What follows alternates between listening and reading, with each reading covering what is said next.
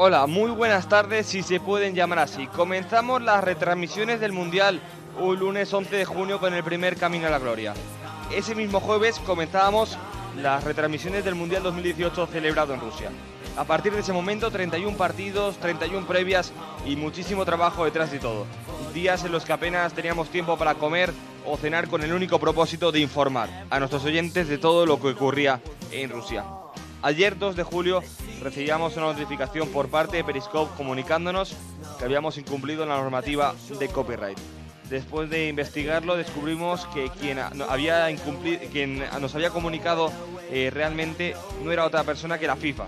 Eh, desde siempre, y están todos los partidos eh, para comprobarlo, siempre el sonido que hemos utilizado ha sido producción propia. Jamás hemos utilizado un sonido procedente, por ejemplo, de Mediaset, que es la empresa que tiene los derechos en España del Mundial. Nunca en nuestras imágenes hemos, hemos mostrado el logotipo de Rusia 2018 o otro relacionado con la FIFA. Es más, siempre hemos utilizado imágenes las cuales hemos realizado nosotros, en concreto nuestro compañero Diego Alonso. Dicho todo esto, se nos prohíbe retransmitir los partidos que restan del Mundial. A esperas de una posible reclamación, no os podemos garantizar que volvamos a retransmitir un partido del Mundial. Repito, del Mundial porque os doy mi palabra que para Supercopa de España y de Europa tengan presentes que como llevábamos haciendo durante el último año, Time Jazz estará ahí para contarlo. Y ahora estaréis escuchando esta retransmisión a través de Ivo, sí, porque también se nos, ha se nos ha prohibido retransmitir de cualquier manera. Pero vamos a intentar reclamar y estar otra vez en, las ondas porque, como os estaba diciendo antes, siempre y siempre, siempre, nuestro único eh, intención ha sido la de informar siempre con medios que hemos utilizado de producción propia. Dicho esto, pedimos eh, eternas disculpas, porque a los primeros que nos duele todo esto es a nosotros. Pero comenzamos ya toda la información eh, que nos ha dejado estos espectaculares octavos de final, porque aquí al fin y al cabo nos hemos reunido para hablar de fútbol. Unos octavos de final donde los grandes titulares no pueden ser otros que la eliminación tanto de Argentina como de España. La primera lo hacía con un partido disputado, emocionante pero este hombre lo destruyó todo.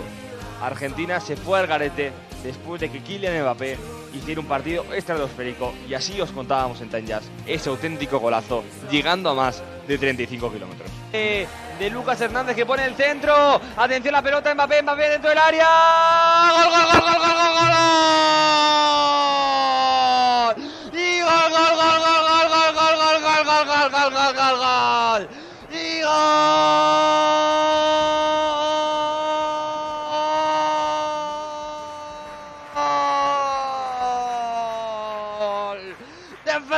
para remontar el encuentro. Menudo partidazo que estamos viviendo. Marca Francia, marca Mbappé. Francia 3, Argentina 2. Menudo final, menudo partidazo. Se plantó solo, él solo la buscó. Ya provocó el penalti del 1-0. Y ahora marca ese tercer gol. Marca Francia de rebote, pero se la llevó Mbappé. No puedo hacer nada.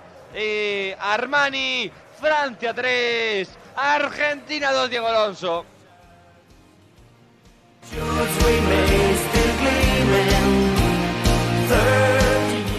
Así sonaba en Time Jazz ese auténtico golazo que, como os decíamos anteriormente, siempre lo hemos tratado y lo hemos, intentado de informar de la mayor, eh, con la mayor rigurosidad posible y con la mayor pasión posible el Mundial 2018. Menudo partidazo de Kylian Mbappé, ahora después también hablaremos de, hecho, hablaremos de ello. También eh, hablando de la selección española, la verdad es que hoy habrá, habrá turno para hablar largo y tendido de lo que hizo la selección española, algo más calmados, creo que ahora mismo estamos todos algo más calmados después del partido que hizo la selección española. Pero la verdad es que hubieron muchísimos errores y hubieron muchos culpables. Ahora y después intentaremos un poco aclarar un poco las cosas. Por lo tanto, quedan eliminadas ya selecciones como Argentina, Portugal, España, Dinamarca, México, Japón y Suiza y acaba de y está ahora mismo en la prórroga el partido que enfrenta Inglaterra y Colombia. Ahora mismo el programa está siendo diferido, pero también intentaremos contarles quién pasa, si Inglaterra o Colombia, como decíamos ahora mismo, eh, mientras que estamos eh, grabando el programa, 10-22 de la noche, se va a, va a comenzar la segunda parte de la prórroga entre Inglaterra y Colombia. Eh, por lo tanto, todos estos resultados nos dejan eh, eliminatorias bastante interesantes para los cuartos de final, como un espectacular Uruguay-Francia, Brasil-Bélgica, Rusia-Croacia. Y de momento queda confirmada Suecia, veremos si es frente a Colombia o es frente a Inglaterra. La verdad es que después de todo eso teníamos muchísimas ganas de estaros contando el Mundial, pero como ya hemos contado, no va a ser posible. De todas formas, os intentaremos ir informando jornada a jornada todo lo que ocurra en este Mundial 2018. Como siempre, en Camino a la Gloria, porque lo que buscamos realmente es el Camino a la Gloria buscamos saber quién es el campeón, el campeón de este Mundial 2018 celebrado en Rusia. Comenzamos, bienvenidos.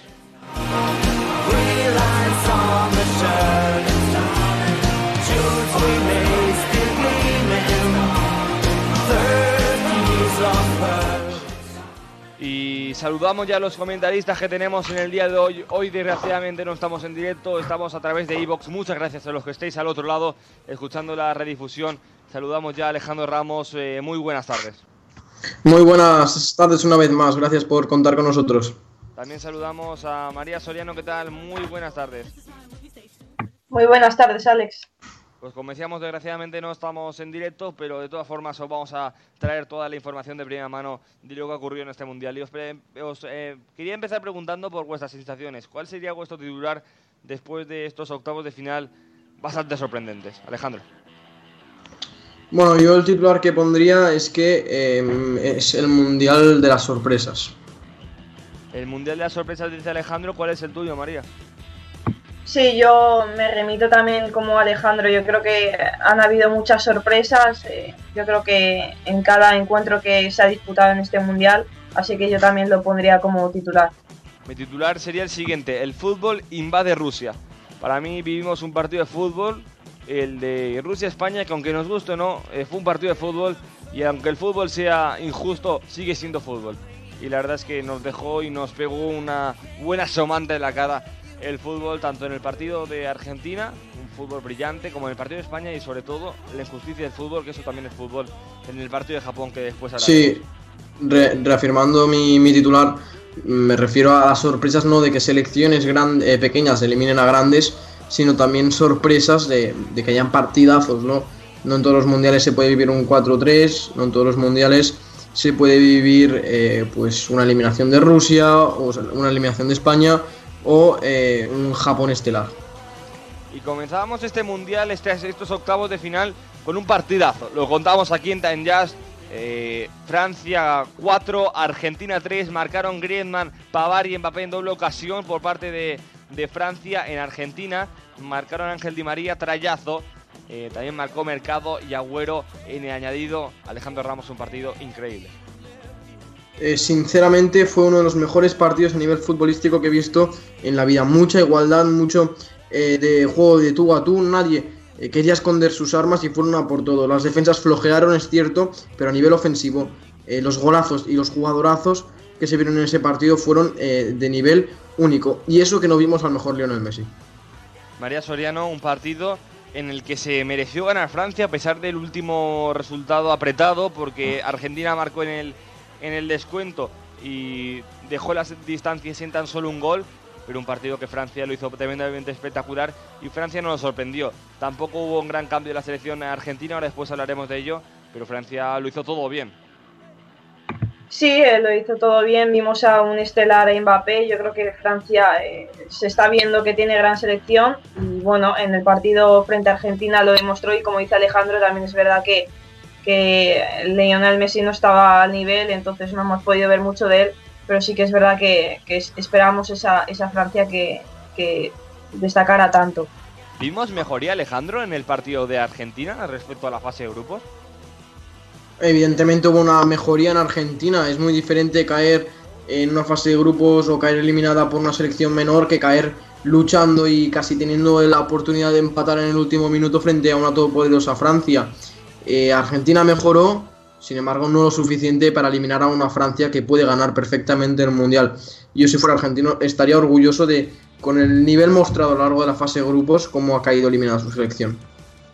Y después del partido, eh, María, ¿tú, ¿tú colocarías a Francia como la máxima candidata para llevarse este Mundial 2018? Sí, yo creo que ya no por nombres, ¿no? Yo creo que Francia ha demostrado estar a un gran nivel, como dice Alejandro, y, para mí es una, es una candidata para, ganar este mundial. ¿Por encima de Brasil?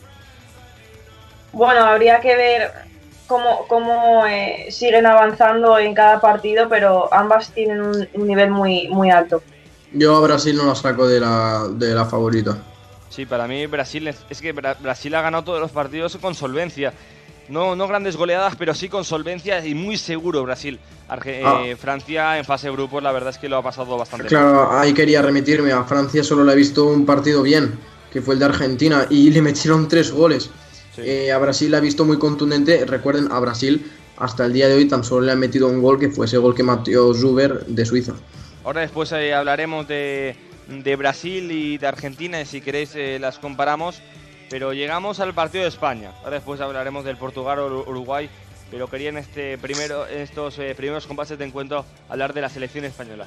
Alejandro Ramos, eh, se ha hablado durante los últimos días eh, de un cambio de juego en la selección española. Es decir, que el próximo entrenador que venga, es decir, Hierro no va a continuar con la selección española, eso lo podemos contar 100% seguro.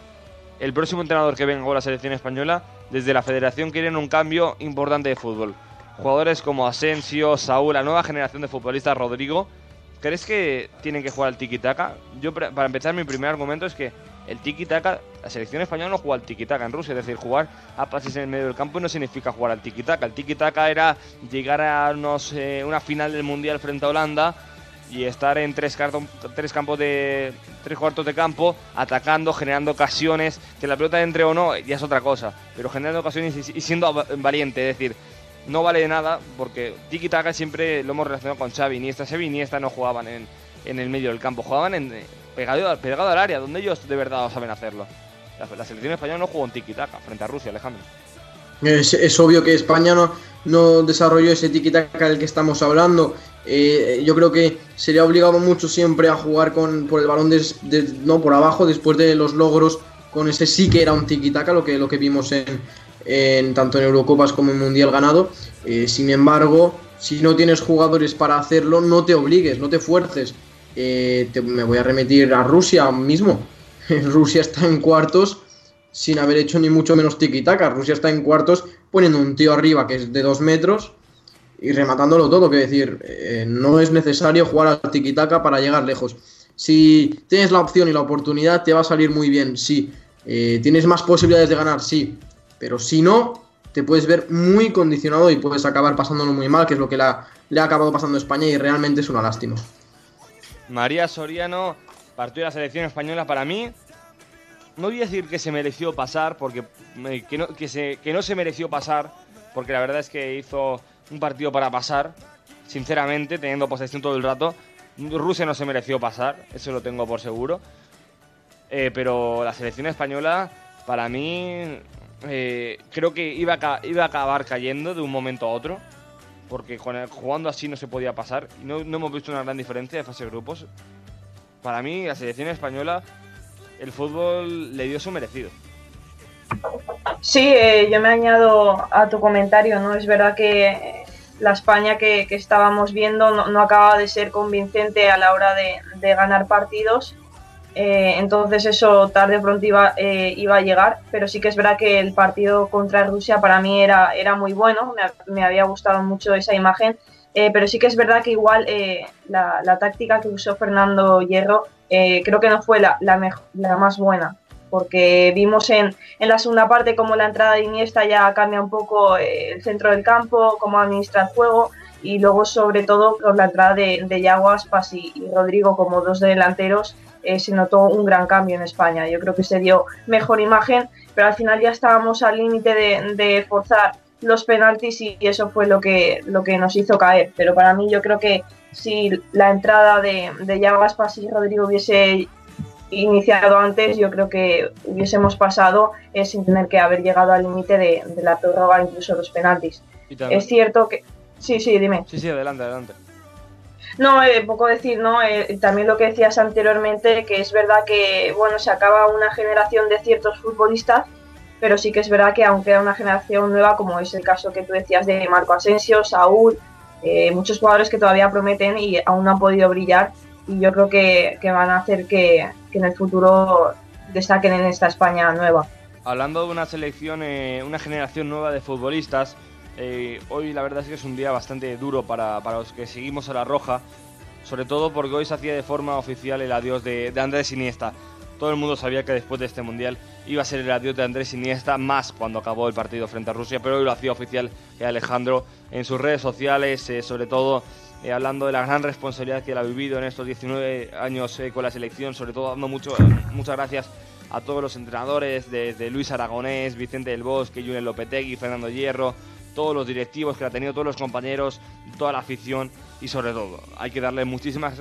yo creo que Iniesta va más allá de, ese gol en el Soccer City en Johannesburgo frente, frente a Holanda, que nos dio esa estrellita, creo que Iniesta va mucho más allá.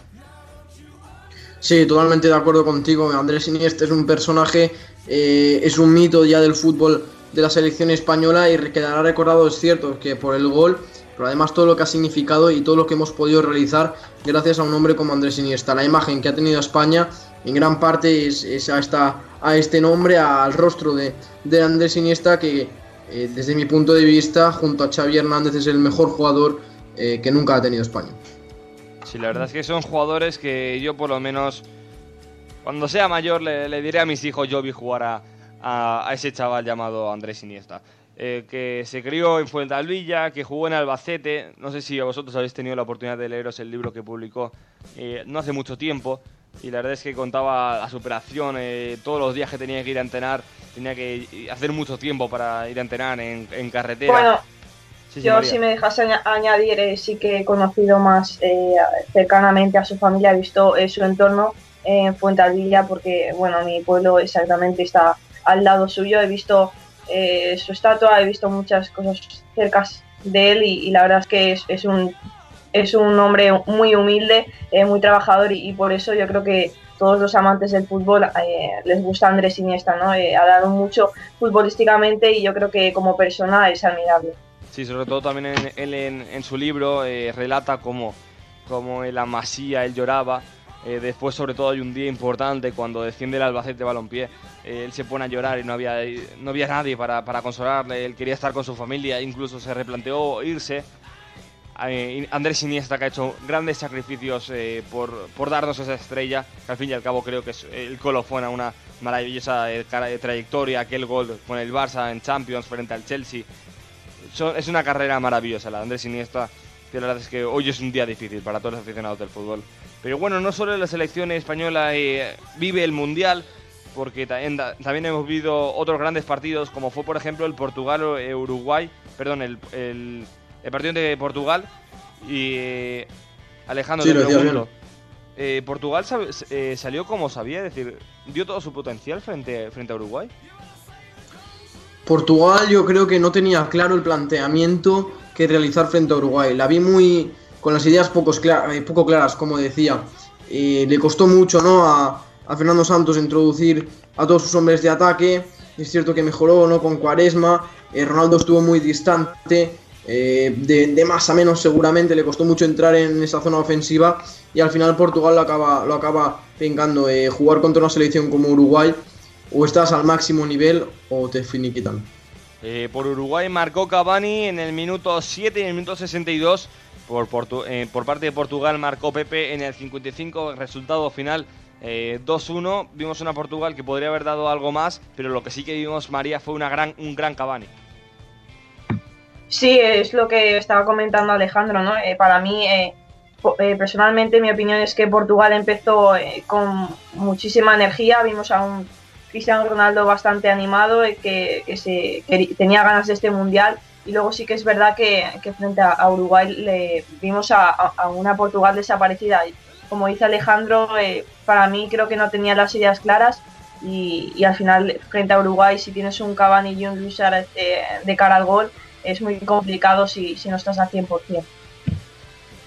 Eh, Alejandro Ramos, ¿para ti resultado justo?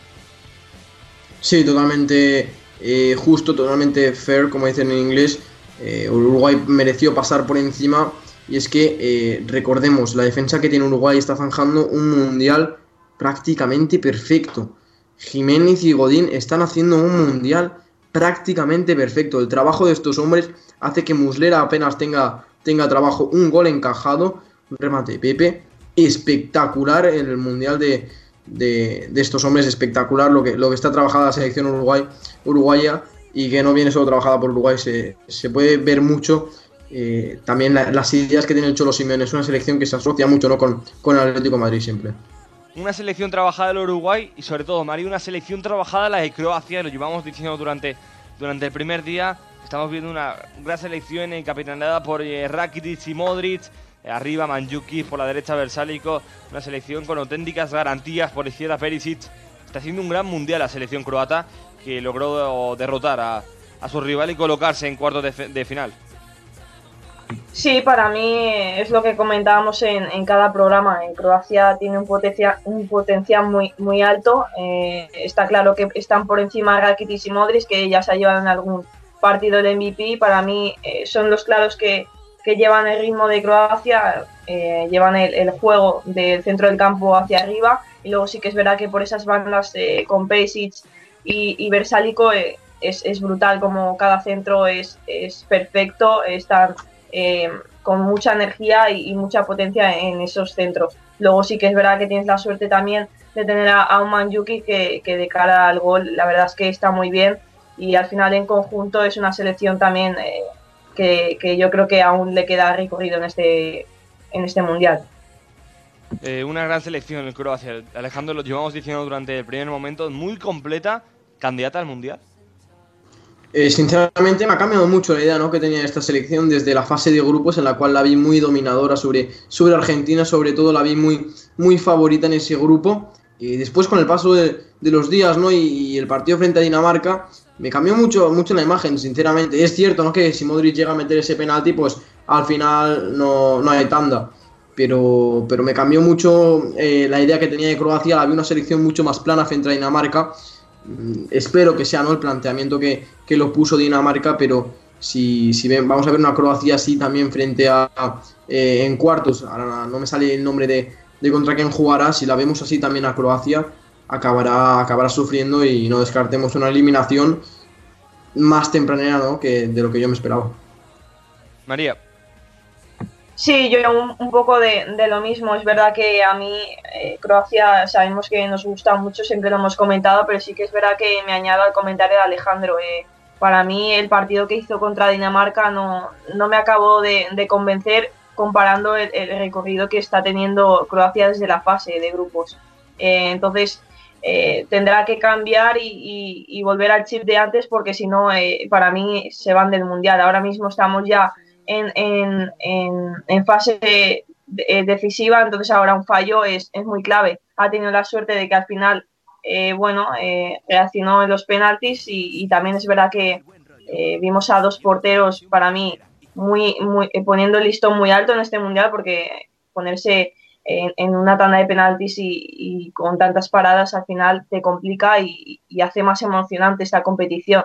Luego, de cara al partido de Rusia, que se va a enfrentar Croacia, eh, tendrá, es lo que decimos, tendrá que cambiar y, volver al nivel de antes, o si, mantiene como jugó frente a Dinamarca, eh, para mí Croacia estaría fuera. Una selección croata que, como decíamos, en los primeros 120 eh, minutos de la prórroga, el resultado que terminó siendo 1-1, como decía Alejandro, tuvo Modric el penalti para empatar, por parte de Croacia, marcó Manjukic en el minuto 4, marcó Jorgensen eh, por parte de Dinamarca, acertaron en los penaltis Rakitic, Modric y Kramaric, fallaron eh, y Badec por parte de Dinamarca, fallaron Jorgensen, Sjan, eh, Eriksen y acertó Krondelli Eikjaer. Eh, Más que fallaron, paró Subasic. Sí, porque lo, iba a comentar ahora, fue un gran partido de guardametas entre el duelo entre Subasic y Schmeichel. Sí, sí, desde luego que sí. Ambos porteros eh, llegaron prácticamente a tocar la gloria, sin embargo, la parada de, de Subasic sobre Jorgensen le acaba dando la victoria eh, a Croacia. Mm, ya lo decía el propio padre de Schmeichel, ¿no? de, eh, de, Kasper Schmeichel. pues orgullo para su país la actuación de su hijo, que desde luego ha estado a punto de llegar a su, a su selección a, unas, a unos cuartos de final. Sí, la verdad es que es un auténtico porterazo, María. Además, en el, Sí, además en el, en el, postpartido lo dijo Luca Modric, ¿no? Se tuvo que, estudiar eh, por dónde le podría tirar el penalti a Schmeichel porque es un auténtico porterazo y para mí disfruté muchísimo la tanda de penaltis por el hecho de, bueno, y durante el partido yo creo que vimos unos porterazos muy, muy buenos y que, destacaron muchísimo. Yo, yo para mí creo que lo mejor del partido, los protagonistas claros y la verdad es que me hizo más emocionante el partido y lo que es eh, esta competición del Mundial.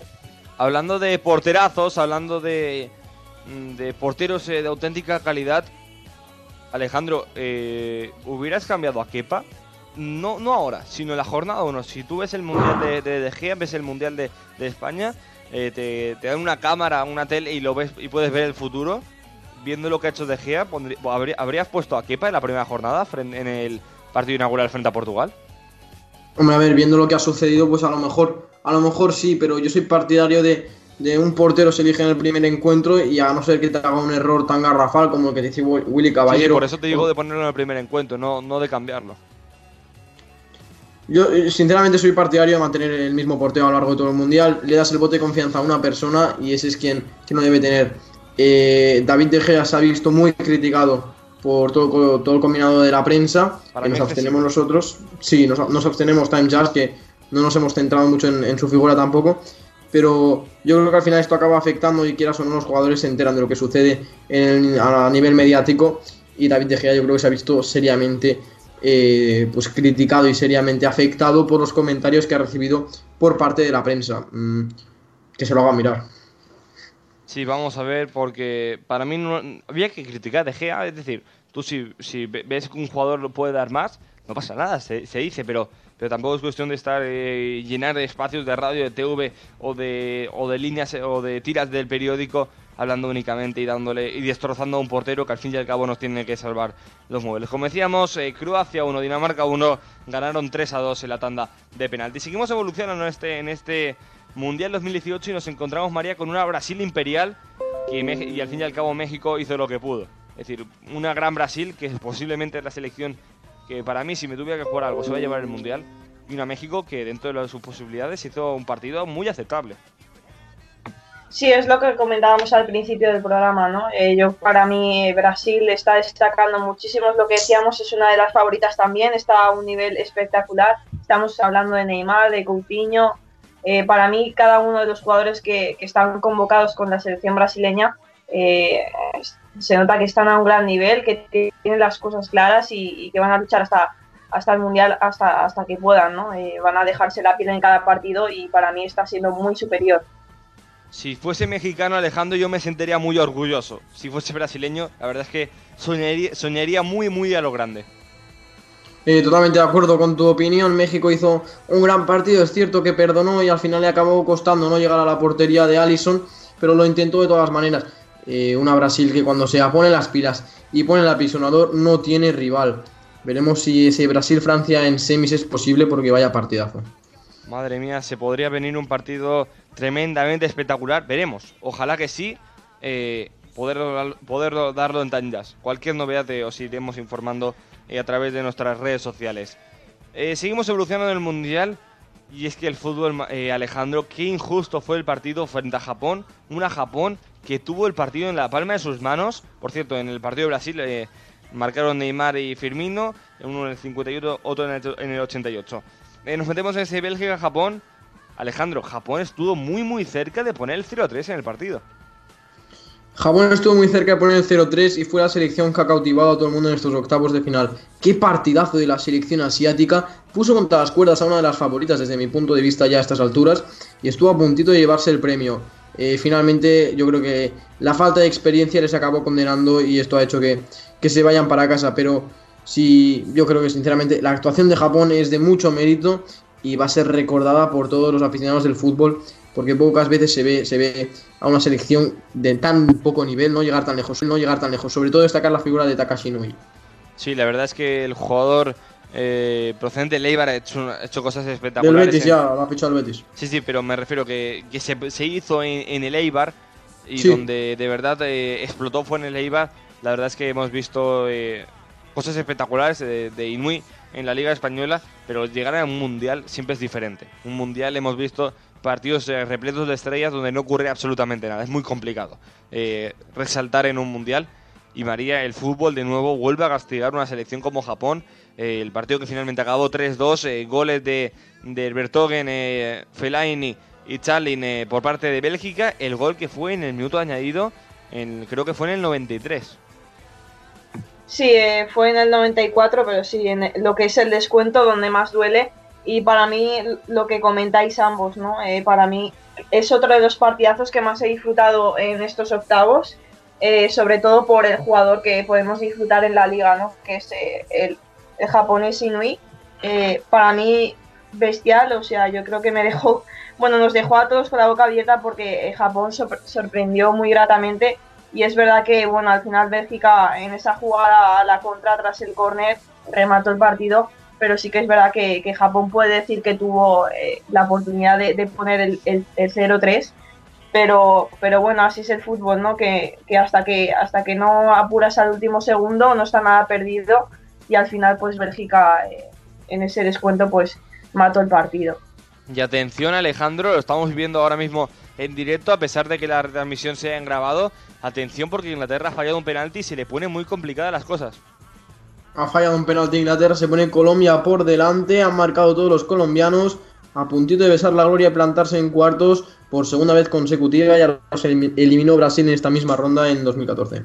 Pues vamos a ver cómo, cómo evoluciona esta tanda de penaltis, se lo contaremos, a pesar de que sea en, diferido, para que también eh, vosotros, si lo estáis escuchando mañana y no sabéis si el resultado os, os podáis enterar.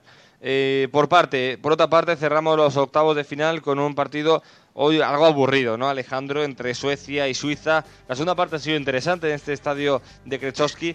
El resultado final 1-0 eh, marcó Emil Fosberg.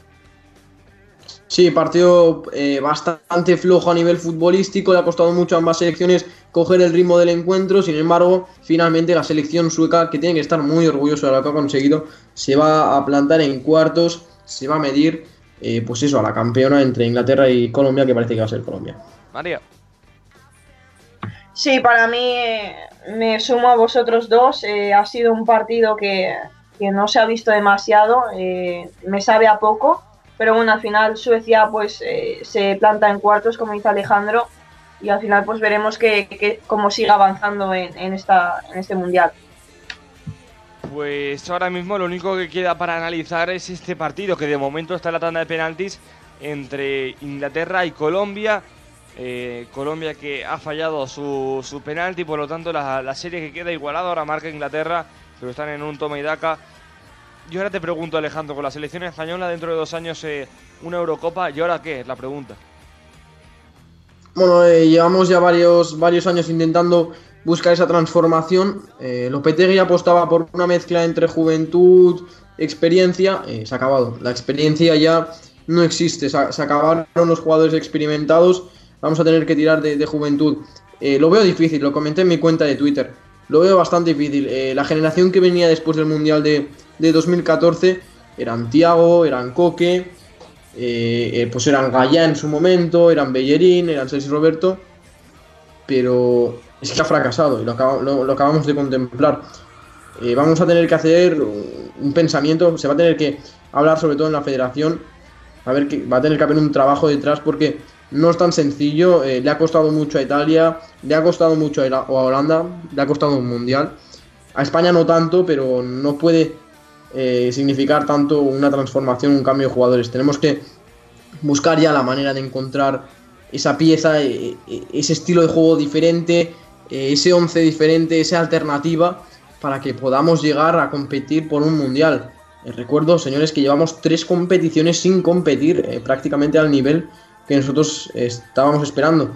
hemos ganado tres. lo mínimo y ahora mismo hemos perdido tres. son semifinales, ¿no? Eh, semifinales, o eh, caer gloriosamente en cuartos. Inglaterra clasificada. Sí, eh, ahora después hablaremos de ese partido de Inglaterra, pero lo mínimo exigirle a la selección española son semifinales, ¿no? O por lo menos plantarte en unos cuartos y que el fútbol decida.